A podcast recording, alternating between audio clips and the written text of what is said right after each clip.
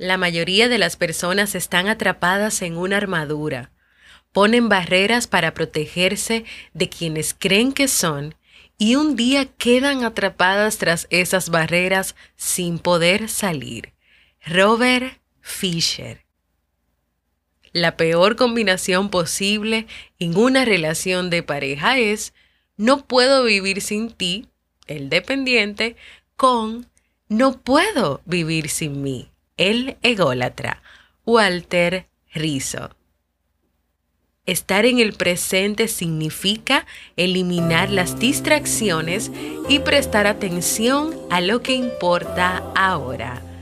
Spencer Johnson.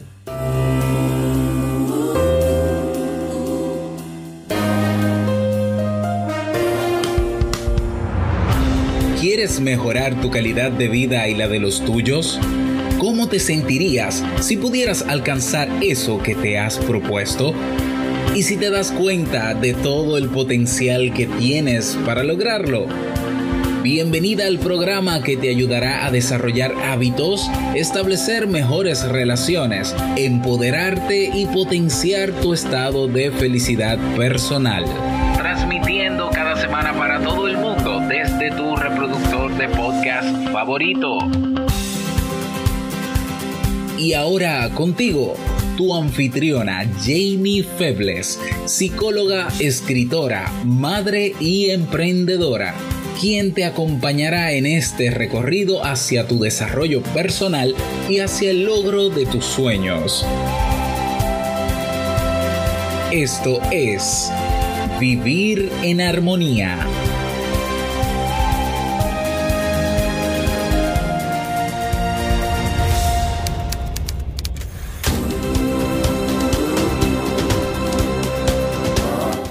Bienvenidos al episodio 405 de Vivir en Armonía. Mi nombre es Amy Febles y estoy muy contenta y feliz de poder encontrarme compartiendo contigo en este espacio. En el día de hoy estaremos compartiendo la reflexión 12 enseñanzas para vivir en armonía, así como el libro que estaremos leyendo en este mes de febrero. Entonces, ¿Me acompañas? Bienvenida y bienvenido a Vivir en Armonía, un podcast que siempre tienes la oportunidad de escuchar cuando quieras, donde quieras y en la plataforma de podcast de tu preferencia. Estoy muy feliz de encontrarme compartiendo contigo en este espacio, en este Día del Amor y de la Amistad, donde te traigo un regalo. Este episodio es un regalo. Es un episodio especial del amor y de la amistad donde yo me puse a revisar los 12 libros que leímos el año pasado, los 12 resúmenes que yo hice de esos 12 libros y hoy te traigo un resumen de los 12 libros o un extracto de los 12 libros o vamos a decir que 12 herramientas o técnicas o estrategias que tú debes tener en cuenta si tú quieres vivir en armonía. Así que ese es tu regalo para ti en el día de hoy, Día del Amor y de la Amistad. Desde aquí yo te envío un gran abrazo. Un gran abrazo de amor, de cariño y de amistad y quiero que sepas que siempre has contado conmigo y que lo vas a seguir haciendo. Antes de comenzar con nuestro regalo del Día del Amor y de la Amistad, quiero recordarte que ya estoy retomando las consultas online, incluso ya hay personas que me han contactado y estamos ahí organizando y cuadrando los horarios. Todavía me quedan algunos cupos porque es con cupo limitado, porque ustedes saben que yo también hago homeschooling con los niños y tengo otras cosas también, entonces no puedo tener muchos pacientes. Así que es un cupo limitado que ya casi, casi, casi se está completando. Así que todavía me quedan tres espacios. Si quieres hacer un proceso de terapia y te animas a hacerlo conmigo, ve a www.jamiefebles.net barra consulta. Los autores de los cuales elegimos leer y aprender en el 2021 en sus páginas que fueron escritas con entrega, con amor, con dedicación, porque así lo sentí, dejaron valiosas enseñanzas para nosotros como podcast, como vivir en armonía.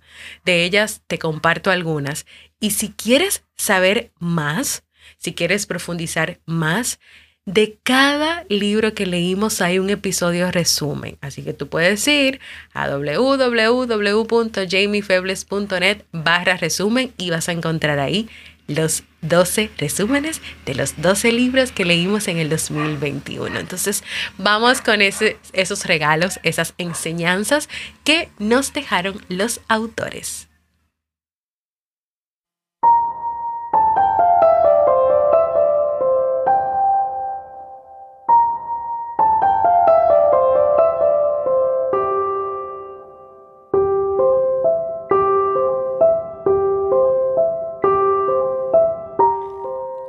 12 enseñanzas para vivir en armonía. Número 1 de Robert Fisher, El Caballero de la Armadura Oxidada. La paciencia. El caballero del libro se fue fortaleciendo poco a poco y en el proceso siempre le hacía la misma pregunta al mago. ¿Cuándo podré salir de esta armadura? Y el mago le respondía, paciencia. Has llevado esa armadura durante mucho tiempo y no puedes salir de ella así por así. Pero también hablaron sobre el miedo. El caballero le decía al mago, una vez me dijiste que me había puesto la armadura porque tenía miedo pero yo la llevaba para protegerme cuando iba a la batalla y también para demostrar que soy un caballero bueno, generoso y amoroso. Y Merlín le respondió, ¿y quién te dijo que tenías que ir a la batalla? Porque si eres realmente bueno, generoso, amoroso, tenías que demostrarlo. También hablaron sobre la sensibilidad y el reconocimiento del otro. Y le expresó el caballero, quiero salir de aquí. He empezado a hablar con las ardillas. Espléndido, dijo el mago. Eso quiere decir que te estás volviendo lo suficientemente sensible como para sentir a los demás. También hablaron sobre el cuidado propio y el caballero, que casi siempre se quejaba de las cosas, decía, yo quiero salir de este bosque inmediatamente. ¿Y a dónde irás, caballero? Bueno, quiero regresar con mi esposa, quiero regresar con mi hijo. Pero podrás cuidar de ellos si ni siquiera puedes cuidar de ti mismo. Y Merlín también agregó al final el mago, quizás esta armadura que tienes es más gruesa de lo que parece.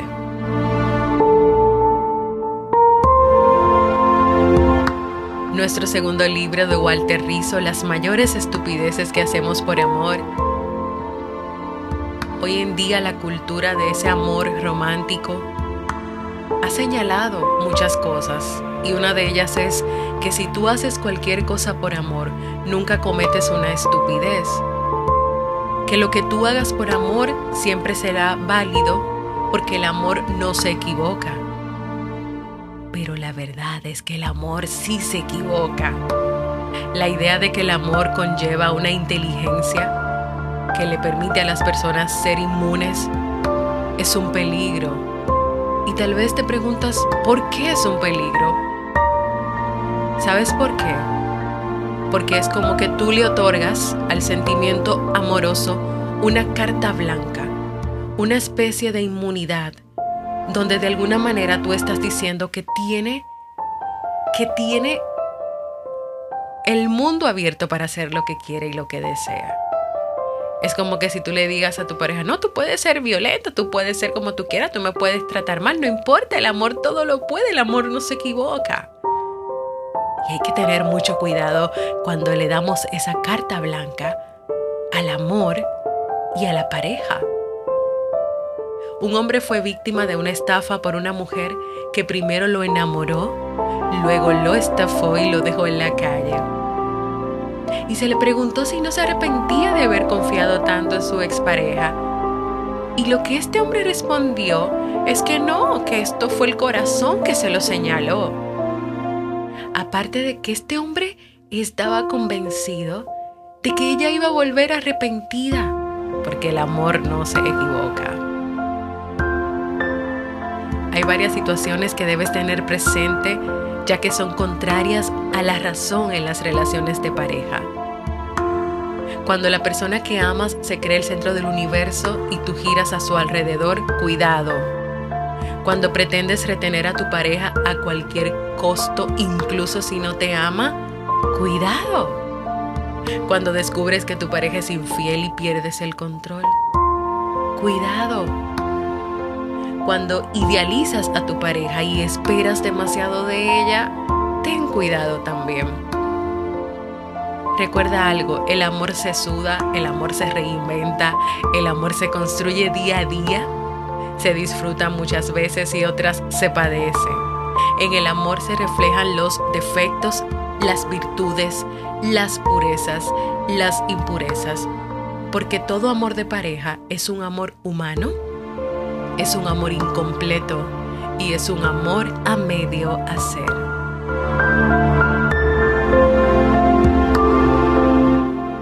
Tercera herramienta, el libro de Rafael Santandró, Las gafas de la felicidad. Todos podemos cambiar y podemos hacerlo de forma radical. Para eso necesitas de un método y de una buena dosis de trabajo. Pero la recompensa será probablemente la más importante de tu vida. Y esa recompensa es convertirte en la persona que tú quieres ser. Ante el cambio piensa en lo siguiente. Imagina que hasta ahora tú has sido un nadador en un mar gris, en un mar amenazante. Como tenías pocas habilidades para nadar, tu vida consistía en salir a flote, en hundirte, en sacar la cabeza un instante para tomar aire, tragar agua salada y seguir. Al trabajar en el cambio pasas a convertirte en un surfista que con unas bonitas gafas de sol cabalga sobre las olas.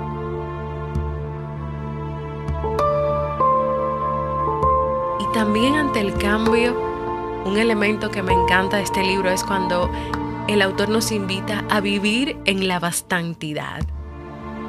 Y esta palabra tan extraña, pues Anthony de Melo usaba esta palabra para definir un estilo de pensamiento que consiste en darse cuenta de que los seres humanos, de que tú que me escuchas, necesitas muy poco para estar bien. La bastantidad es decirte, ya tengo bastante. ¿Qué es lo que podría pasar cuando tú no vives de esta manera? ¿Qué es lo que pasa cuando tú estás enfocado o enfocada en lo que te falta, en lo que no tienes? Pues lo que pasa es que tú no puedes mirar lo que verdaderamente tú tienes. Lo que puede pasar es que tú caigas en una especie de insaciabilidad mental, es decir, en que siempre estés buscando cosas, siempre estudiando, siempre trabajando, siempre enfocada o enfocado en los resultados finales y no en el proceso. O siempre enfocado o enfocado en tener cosas materiales. Incluso yo le agrego que a veces esa insaciabilidad no te permite enfocarte en todo lo que tienes a tu alrededor. Nuestro cuarto libro, también de Walter Rizzo, porque nos encanta Walter Rizzo, Desapegarse sin anestesia. Desapegarse sin anestesia significa hacer el proceso de desapego de manera tan radical y sin excusas como puedas. Porque cuando tú logras desprenderte de aquello que te aprisiona emocionalmente, de aquello que te quita energía, tu pensamiento será, ya no te necesito, ya no me importas y voy a vivir. Pero para comenzar este camino primero tienes que reconocer el apego en ti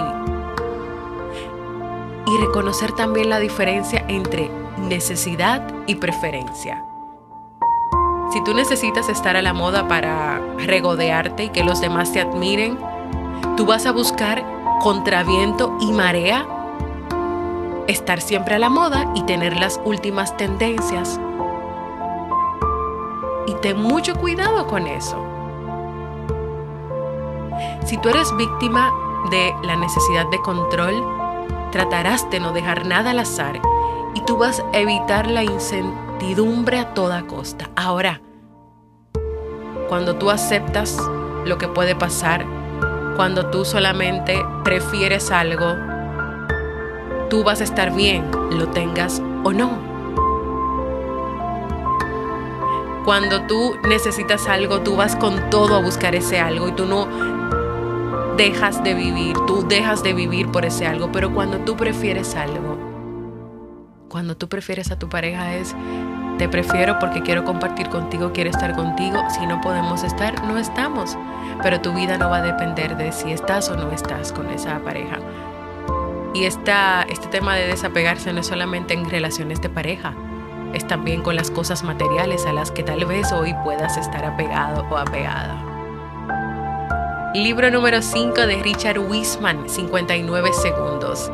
Es un libro donde el autor nos presentaba en cada capítulo creencias, ideas o pensamientos que para él no tenían el efecto o los beneficios que se vendían sobre esto.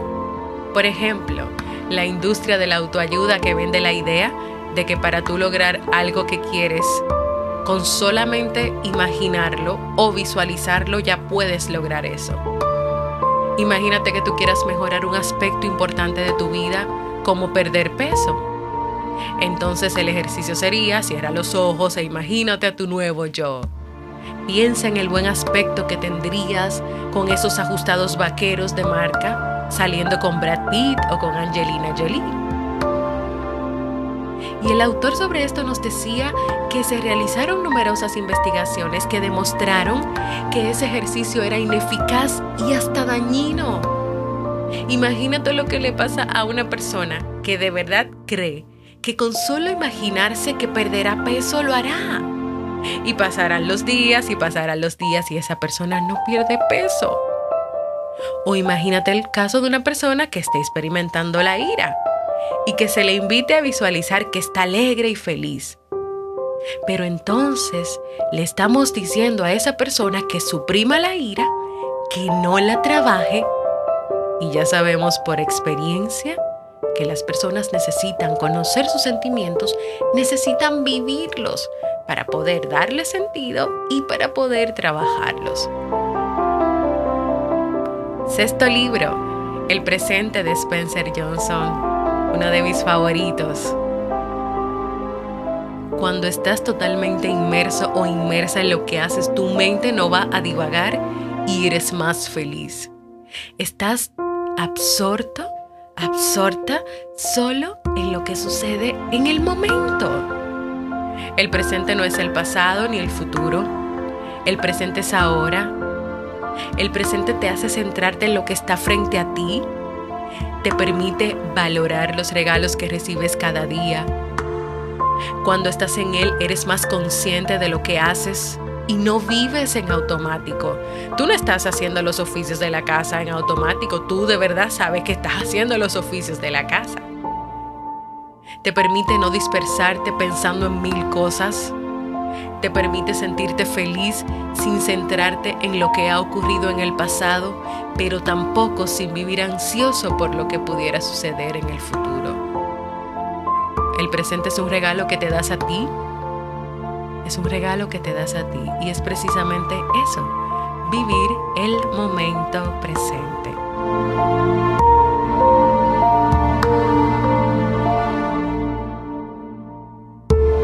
Libro número 7. Lo único de Gary Keller y Jay Papasan. ¿Por qué hay gente que parece hacer mucho más cosas que los demás? ¿Cómo es que logran hacer más, conseguir más, ganar más, tener más? Y la respuesta aquí es que esas personas simplifican. Simplificar significa ignorar todo aquello que podrías hacer y dedicarte a hacer aquello que de verdad tú debes hacer. Consiste en reconocer que no todas las cosas importan igual y encontrar aquello que más te importa. Esto es una manera de tú vincular más lo que tú haces con lo que tú deseas. Una manera de vincular más lo que haces con lo que deseas. Simplificar es una estrategia que da frutos extraordinarios. ¿Por qué? Porque tiene únicamente un objetivo y es conducirte al punto clave. ¿Y sabes cuál es ese punto clave? Lo único, hacer lo único, hacer lo que en este momento tú necesitas hacer y tener la capacidad de alejar las distracciones, de dejar la multitarea y de enfocarte y centrarte en lo que de verdad tú necesitas.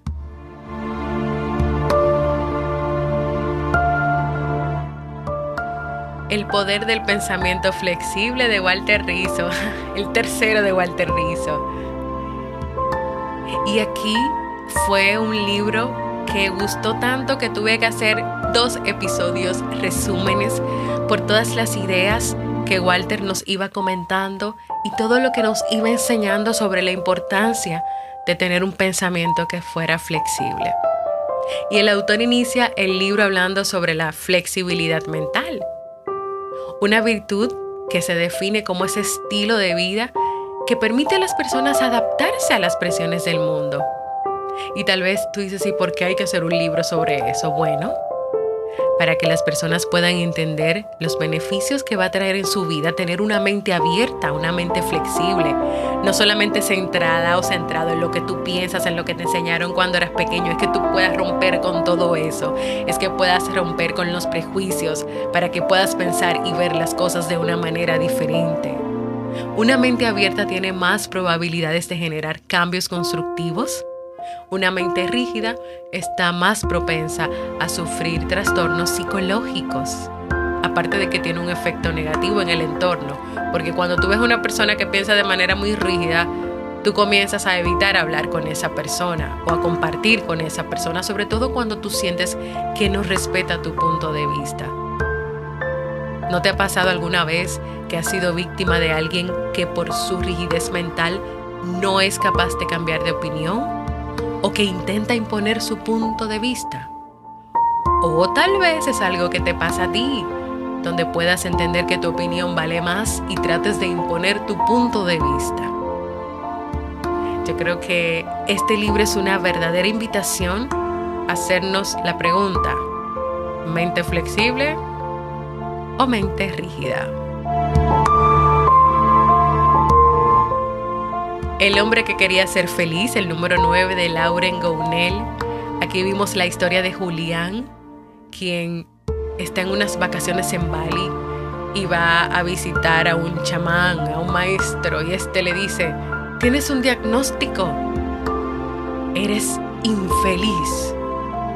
Infeliz, ¿y desde cuándo esto puede ser un diagnóstico? Bueno, pues ese fue el diagnóstico de Julián y durante todo el libro él comienza a trabajar una serie de temas, de temas en su vida que le estaban impidiendo esa felicidad que él quería. Uno de esos temas, las oportunidades. Julián creía que en general él no tenía suerte. Él tenía la creencia de que para tener éxito en la vida hace falta suerte y que él era alguien muy desafortunado en ese sentido. Y él se manejaba de verdad creyendo esto. Pero el maestro no estaba de acuerdo. Para él, todas las personas tienen un gran número no de suerte, sino de oportunidades. Hay algunas personas que saben fijarse en estas oportunidades y aprovecharlas, mientras que otras no. ¿Estás tú hoy enfocada o enfocado en si tienes suerte o no tienes suerte? O estás enfocada o enfocado en esas oportunidades que se te presentan cada día. Porque recuerda que donde tú tengas tu enfoque y tu mirada, ahí vas a estar. Ahí vas a estar.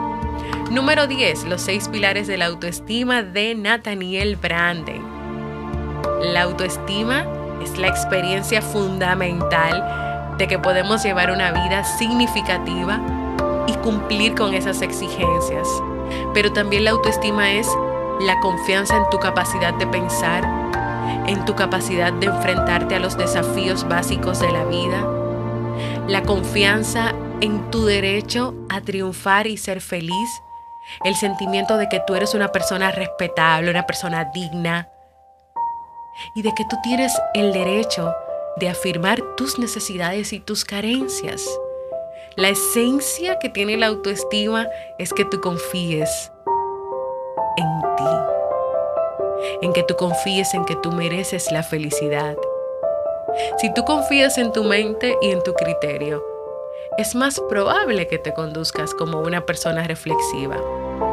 Si tú ejercitas tu capacidad de pensar y eres consciente de las actividades que emprendes, tu vida irá mejor. Con una autoestima alta es probable que te esfuerces ante las dificultades. Con una autoestima baja es probable que renuncies a enfrentarte a las dificultades. Entonces, ¿vas a enfrentarte a las dificultades o vas a renunciar a las dificultades?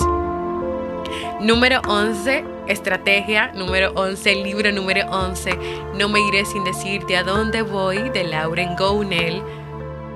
Aquí nos mostraba Lauren Gounel, que ese es el segundo libro que leemos del autor, la historia de Alan, quien va a la Torre Eiffel y decide terminar con su vida, pero llega este maestro, Dubreil, que al final de la historia era su padre, y le propone hacer un acuerdo donde él le iba a ayudar a superar todas esas situaciones de abandono que él había vivido. Y una de sus conversaciones, el tema fue el papel de víctima. Alan asumía el papel de víctima, que consiste en vivir lo que le sucedía como si fuera una imposición o como si él lo sufriera muy a su pesar Alan se situaba en esa posición de víctima cada vez que él utilizaba, ante las cosas que le pasaban, expresiones como no tengo suerte, esto no ha sucedido como yo quería, yo hubiera preferido que pasara tal cosa. Y cuando Alan describía su día a día, en cuanto un acontecimiento no se desarrollaba como él quería, él tenía la tendencia a decir, ¿qué le vamos a hacer? Eso es una pena, me da igual. Alan decía estas cosas, pero no con la sabiduría del que acepta lo que está pasando, sino con resignación. Él se resignaba a todo lo que pasaba. Pero Alan fue entendiendo lo que significa vivir en el papel de víctima y comenzó a sentir que él no disfrutaba siempre resignarse, siempre decir que nada, que qué se va a hacer, que todo es así, o tal vez poner sus esperanzas en los demás para que los demás lo hicieran feliz a él. Y Alan de verdad que avanzó, creció y aprendió mucho con este proceso. Y por último, la última herramienta, el, último regalo, la última habilidad, el último libro, la asertividad, expresión de una sana autoestima de Olga Castañero. La persona asertiva conoce sus propios derechos y los defiende. Respeta los de los demás. Las personas asertivas no van a ganar, pero llegan a acuerdos. Es una persona que se comporta de manera fluida, segura, habla sin muletillas, mira directo pero no desafiante. Es una persona que conoce y cree en unos derechos para sí y para los demás. Es una persona con buena autoestima, que no se siente inferior ni superior, ni tampoco está buscando satisfacer las relaciones de los demás.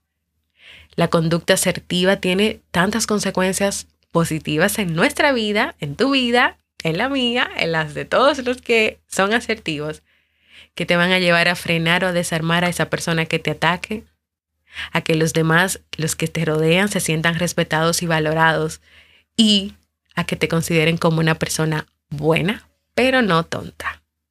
Pues hasta aquí este resumen de ideas principales, este regalo para ti de los 12 libros que leímos en el año 2021. De verdad que estos libros han aportado muchísimo a darnos más herramientas y técnicas para seguir construyendo esa vida en armonía, en armonía que deseamos. Y sobre todo que aquí si, si paras la grabación porque puedes escucharla pausado y reflexionando sobre cada uno de los 12 libros, te dejé algo importante para ti como persona, para tu crecimiento, pero también para que puedas cada día mejorar esas relaciones con los demás.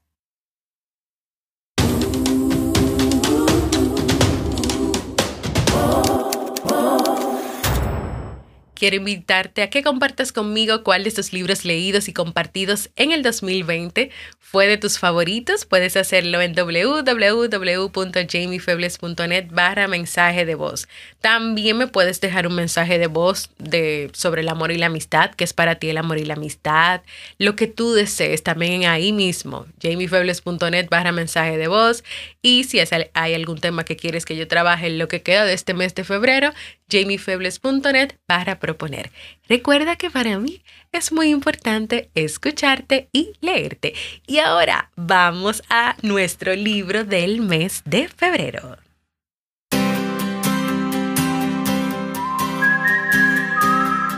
El libro que vamos a leer en este mes de febrero se llama Siete reglas de oro para vivir en pareja de John Gottman y Nan Silver. Este libro es una guía para todas aquellas personas que quieren recuperar o fortalecer una pareja en crisis o simplemente monótona. El doctor Gottman ha revolucionado la concepción de la pareja tras una investigación científica de muchísimos años donde él logró muchos, muchos, muchos descubrimientos. Y este libro es una culminación de su trabajo que resume siete reglas de oro para recuperar o para fortalecer las parejas que están en crisis. Así que me acompañas a esta nueva aventura de lectura.